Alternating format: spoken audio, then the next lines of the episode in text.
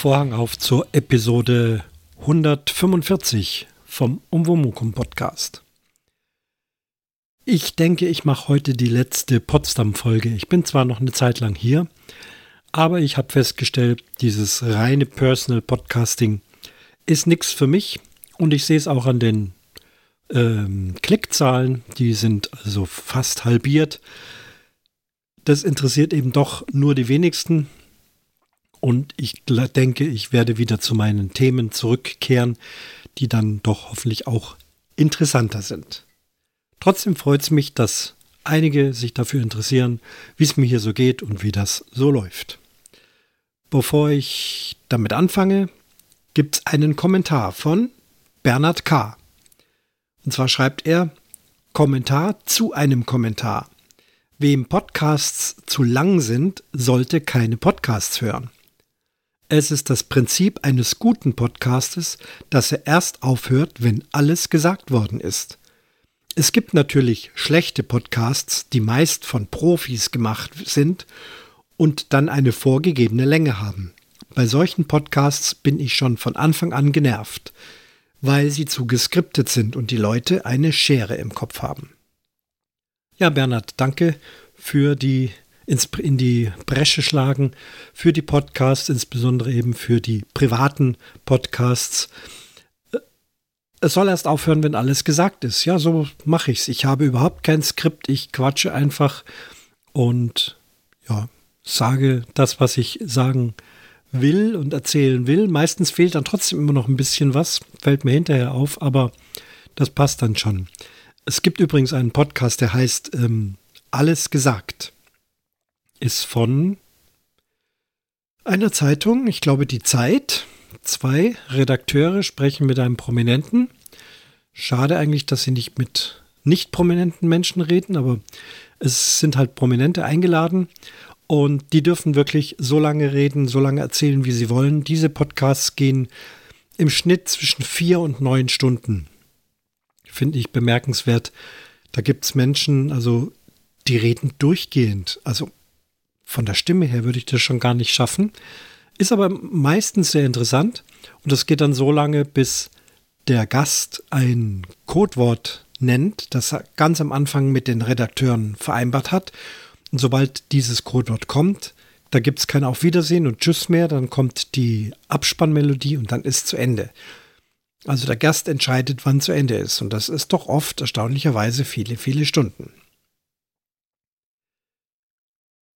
Jo, geht's los. Ich war in Rügen. Auf Rügen, sagt man in Rügen, auf Rügen, auf Rügen ist eine Insel. Wir sind hingefahren bei ganz gutem Wetter mit dem E-Auto. Zwischendurch mal noch eine Kaffeepause gemacht und nochmal vorsichtshalber nachgeladen. Denn es ist Winter, es ist kalt, man braucht Heizung, die Batterie hat auch einen höheren Verbrauch, wenn es kalt ist. Und daher sicherheitshalber nachladen ist ja immer kein Problem, wenn man sich da auch vorher erkundigt in, in der App. Wo gibt es mögliche Stationen, wo man mal ein bisschen noch nachladen kann? Das sind ja Schnelllader. Und so sind wir dann gut in Stralsund angekommen. Stralsund hatten wir ein Apart-Hotel gebucht. Und das war richtig toll. Es ist im Prinzip wie ein Hotel. Es sind die Betten gemacht, man hat Handtücher, es sind aber mehrere Zimmer. Es gab dort ein Schlafzimmer, ein komfortables großes Badezimmer und ein Wohnzimmer, Esszimmer, Küchen-Kombination. Also im Prinzip zwei Zimmer plus Bad plus Gang. Das Einchecken war alles online. Es gibt dort keine Rezeption. Hab das alles per E-Mail bekommen. Hab dann am Tag vorher schon mal das Einchecken vorbereiten können, also Name, Adresse, mitreisende Name, das ganze Zeug, was man sonst an einer Rezeption in so einen Meldezettel schreiben muss, konnte ich alles schon vorbereiten. Und bei der Ankunft musste ich nur noch einen QR-Code vorzeigen. Da gibt es also so eine Art Automat und der checkt einen dann ein. Funktioniert dann alles. Was ich übersehen hatte, ist, welche Zimmernummer wir dann hatten. Nebendran war ein Kästchen mit äh, so Schlüsselkarten. Da hieß es, man solle sich eine rausnehmen, die aufs Lesegerät legen und dann beim Einchecken, Einchecken Schlüsselkarte kodieren drücken. Das hat funktioniert und wir durften auch noch eine zweite Schlüsselkarte kodieren. Okay, dann standen wir da und sagen, so, jetzt sind wir also drin. Wir haben die Schlüsselkarten, aber welches ist denn die Zimmernummer? Ich habe dann nochmal versucht, diesen Computer irgendwie anzuschmeißen, aber der sagte dann alles fertig, alles in Ordnung. Hm, dann habe ich meine E-Mails durchgeforstet, geforstet, da stand es auch nicht. Aber es gab eine Rezeptionstelefonnummer, wo es hieß, man kann jederzeit anrufen, wenn es Probleme gibt. Das habe ich gemacht.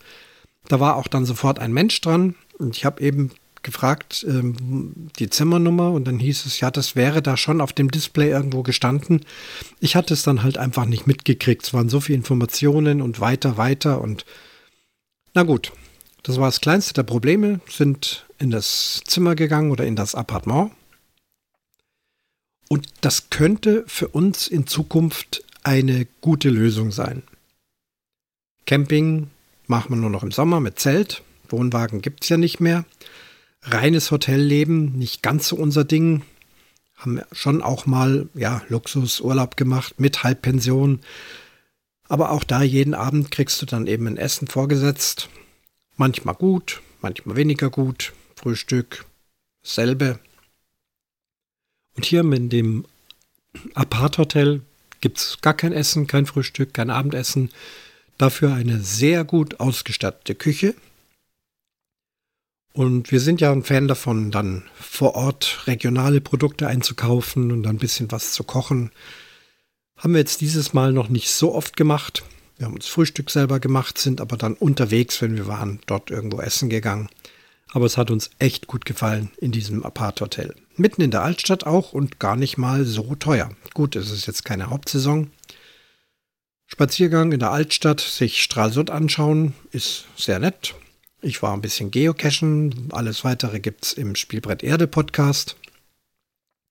Und dann hatten wir zwei ganze Tage und wir sind an beiden Tagen dann über diese moderne, große, neue Brücke rüber auf Rügen und haben also angefangen, uns Rügen anzuschauen. Die erste Station war Binz, Seebad Binz mit Strand, es wurden Steinchen gesucht, es wurde der Versuch äh, gemacht, Bernstein zu finden. Das ist nicht gelungen. Das, diese Küstenstreifen sollen ja auch voll mit Bernstein sein und auch vielen anderen äh, interessanten Gestein, Feuersteine und ähm, wie nennt sich das? Hühner. Irgendwelche Hühnersteine mit Löchern drin. Ich habe vergessen, wie die heißen. Hühnergott. So, Hühnergott. Das sind dann also irgendwie durch die Gezeiten, durch die Verwitterung so Gesteine da, äh, in denen immer so Löcher drin sind. Die gibt es also da auch reichlich. Ich habe nicht Steine gesucht, ich habe dann stattdessen Dosen gesucht und so konnten wir das prima kombinieren. Wetter war Gott sei Dank und wieder erwartend des Wetterberichts absolut fantastisch. Blauer Himmel, Sonne, allerdings sehr kalte Luft und ein Wind. Also wir mussten uns schon gut einpacken, gut winddicht zumachen, Kapuzen auf. Es war kalt, aber immerhin, die Sonne hat herrlich ins Gesicht geschienen. Der Wetterbericht sagte ja was von Niederschlägen, Schnee und so weiter. Das wäre dann schon gruselig geworden. Aber so konnten wir doch viel raus aus dem Auto, viel spazieren gehen, ähm, essen gehen, in der Bäckerei was kaufen. War also wirklich sehr, sehr schön. Und so ging es dann weiter an den Küsten lang, weiter zu den Kreidefelsen. Da ganz interessanter äh, Aspekt, also auch bei den Geocaching-Logs, aber auch in anderen Berichten liest man immer wieder, äh, wir waren am Kaiserstuhl. Ich habe dann geschrieben, der Kaiserstuhl, der ist meines Wissens so nördlich von Freiburg, Breisgau, da diese Gegend an der französischen Grenze. Denn hier diese Kreidefelsenformation nennt sich Königsstuhl. Und da am Königsstuhl waren wir, oben geparkt. Dann hieß es, es gibt zwei Wanderungen. Eine ist eineinhalb Stunden lang, wäre sehr interessant. Die kürzere, schnellere geht 30 Minuten. Und es gibt auch einen Pendelbus. So, da das Wetter so herrlich war, war also der Plan, bergab sozusagen zu Fuß zu laufen über die 30-Minuten-Route und dann zurück mit dem Bus zu fahren als wir unten waren, wollten wir natürlich Kreidefelsen sehen. Dort gibt es einen Eingang mit einem Kassenhäuschen. Da hieß es Eintritt. Und wir guckten dann 12 Euro Eintritt, aber der Kassenmann sagte gleich, hier gibt es nichts zu sehen und es kostet auch nicht 12 Euro, sondern nur 6 Euro. Wie, es gibt nichts zu sehen? Ja, doch, es gibt äh, Kino und 3D und mit virtuellen Brillen und es ist ein Restaurant und so weiter. Aber Kreidefelsen gibt es nicht zu sehen. Aha. Er hat uns dann auch aufgeklärt, ja, es wird momentan ein neuer Steg gebaut. Steg kann man das nicht nennen. Wir haben dann später ein, eine Bautafel gesehen. Das wird so ein richtiger Skywalk. Also da geht es so weit über die Klippen drüber.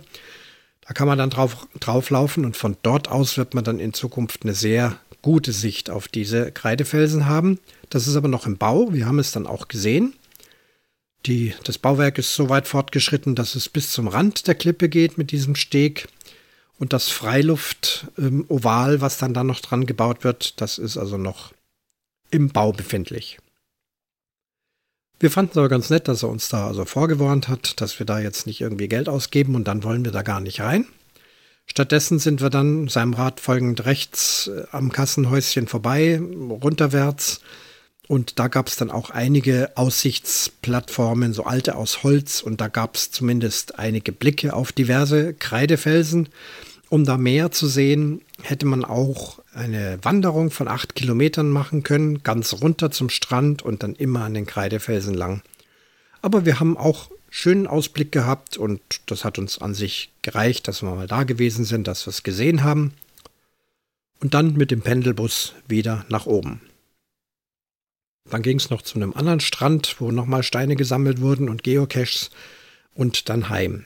Am nächsten Tag war dann der Plan Cap Arcona und auch noch eine von den ganz schmalen Nebeninseln. Dieses, dieses Rügen ist ja nicht ein rundes Ding, sondern das hat also immer wieder so dünne Nebenarme, auf die man aber doch noch äh, drauf fahren kann mit dem Auto. Manchmal geht auch eine kleine Fähre rüber, die haben wir auch schon mal genommen.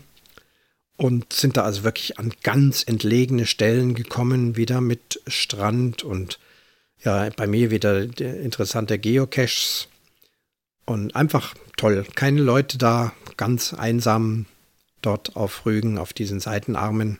Das haben wir zuerst gemacht und dann ging es zu Cap Arcona, nördlichste Spitze Rügens zumindest. Deutschlands glaube ich nicht, weiß nicht, Flensburg und so könnte noch ein bisschen höher sein.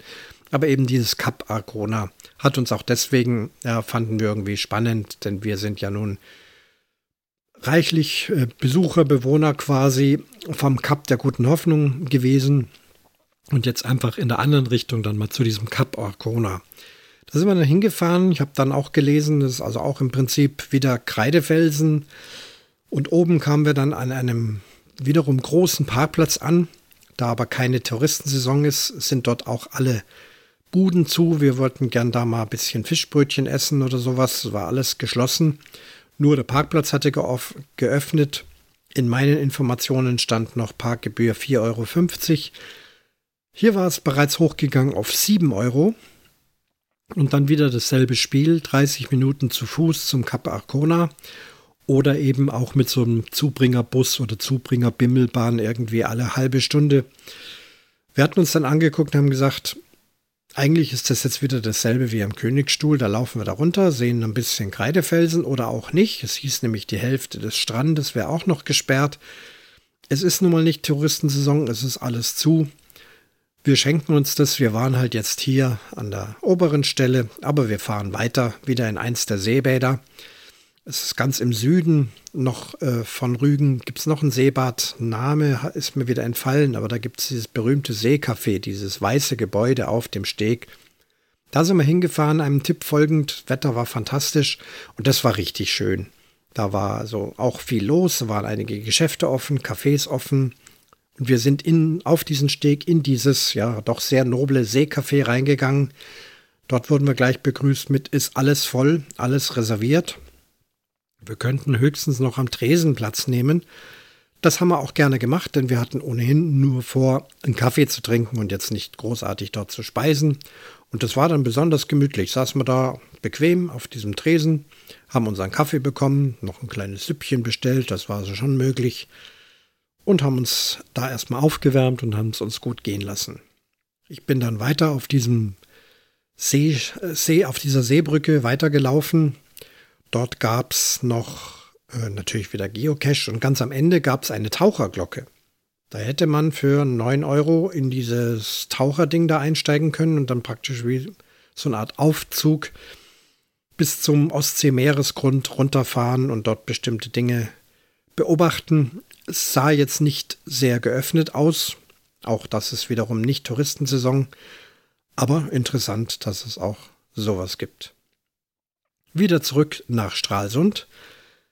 Und dort zum Hafen, da gibt es diese vielen Fischerboote, von denen aus, also vom Boot aus, äh, werden dann eben Fischsemmeln, Matjes, ähm, Hering, Backfisch, Fish and Chips und so weiter und so fort ähm, frisch gekocht, gebraten, frittiert und verkauft. Und sogar ich habe einen Backfisch in der Semmel gegessen mit Remouladensauce und Knoblauch.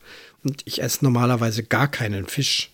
Aber das war so frisch und so lecker und das hat überhaupt nicht gefischelt und das hat mir also wirklich gut geschmeckt. Und ich brauche halt auch immer diese Atmosphäre dazu. Das sind jetzt eben diese Fischerbötchen, die da festgemacht sind und quasi zum Kiosk umgebaut wurden. Und die Seeluft, die Ostsee. Und da kann man dann schon mal so ein Fischbrötchen essen. Hat uns also auch alles sehr gut gefallen. Dann am vierten Tag Abreise problemlos am Hotel wieder elektronisch ausgecheckt. Die Zimmerkarten wurden in einen bestimmten Schlitz gesteckt und damit war dann die ganze Sache erledigt. Bezahlt war es ja über Kreditkarte ohnehin vorab schon. Und dann war der Plan, nicht direkt nach Berlin zurückzufahren, sondern noch nach Rostock und Warnemünde. Das haben wir gemacht, sind mit dem Auto querfeldein über die kürzeste Route schön nochmal da im Norden, Ostseenähe lang gefahren. Das ist ja immer dasselbe Bild. Weite, weite Felder, viele, viele Windräder, immer geradeaus. Da geht es nicht hoch, nicht runter und keine Kurven, also ganz anders als bei uns in Bayern unten. Aber auch irgendwie mal schön und dann landeten wir also in Warnemünde. Auch hier wieder, wie übrigens auch auf Frügen, da habe ich diese Taktik auch regelmäßig angewandt vorher geguckt, wo gibt es eine Ladesäule und ganz direkt nah am Hafen gab es also mehrere Ladesäulen.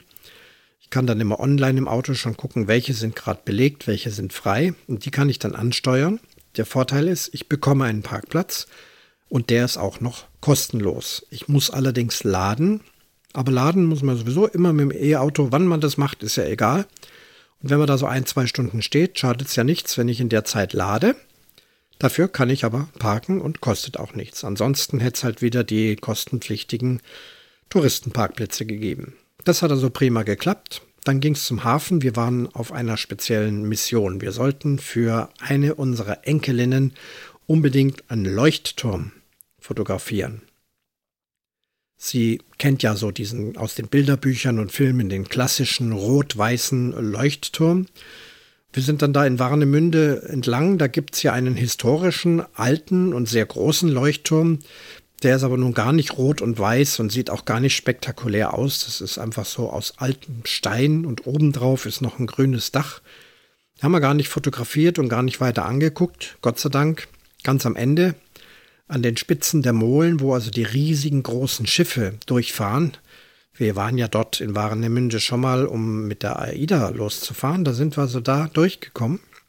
Übrigens gibt es da eine Umwomukum-Folge zur AIDA. Scrollt mal weiter unten hin. Ich finde, dass die besonders schön geworden ist. Einer meiner schönsten Folgen, für mich zumindest, auch vom Produzieren her. Ja gut, und Gott sei Dank gab es da also einen grün-weißen Leuchtturm und einen rot-weißen Leuchtturm. Sind also ganz bis zum Ende gegangen, haben schöne Fotos gemacht war auch schön zu spazieren. Dann später nochmal über die Brücke rüber auf die andere Seite.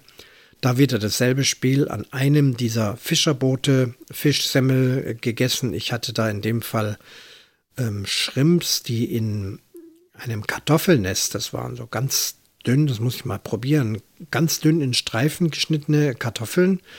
Also praktisch mit so einem Abzieher, wo man so ein Gras draus machen kann. Das macht man normalerweise so eher mit, mit Karotten oder, oder Äpfeln. Kann man natürlich auch mit Kartoffeln machen. Das war dann mehrmals umwickelt und dann frittiert. Sehr, sehr lecker. Gut, nachdem wir da alles gesehen hatten, genug spazieren gegangen sind, wieder ab ins Auto und dann problemlos zurück nach Berlin. Und dann ging auch das mit dem Schneetreiben los. Also wir hatten wirklich Glück, auch in Warnemünde war immer noch die Sonne und erst auf der Heimfahrt kam dann dieses prognostizierte Winterwetter mit Schneetreiben und Wind. Aber da waren wir schon im schönen warmen Auto und sind also bestens nach Berlin zurückgekehrt.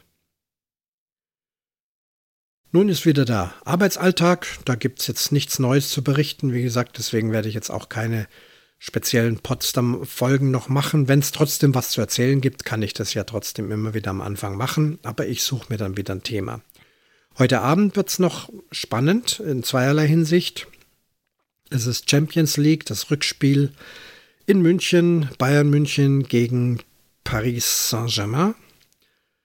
Und das läuft auf Zone. Ich habe jetzt kein The Zone-Abo. Ich könnte das machen hier auf dem PC mit WLAN, könnte ich es angucken.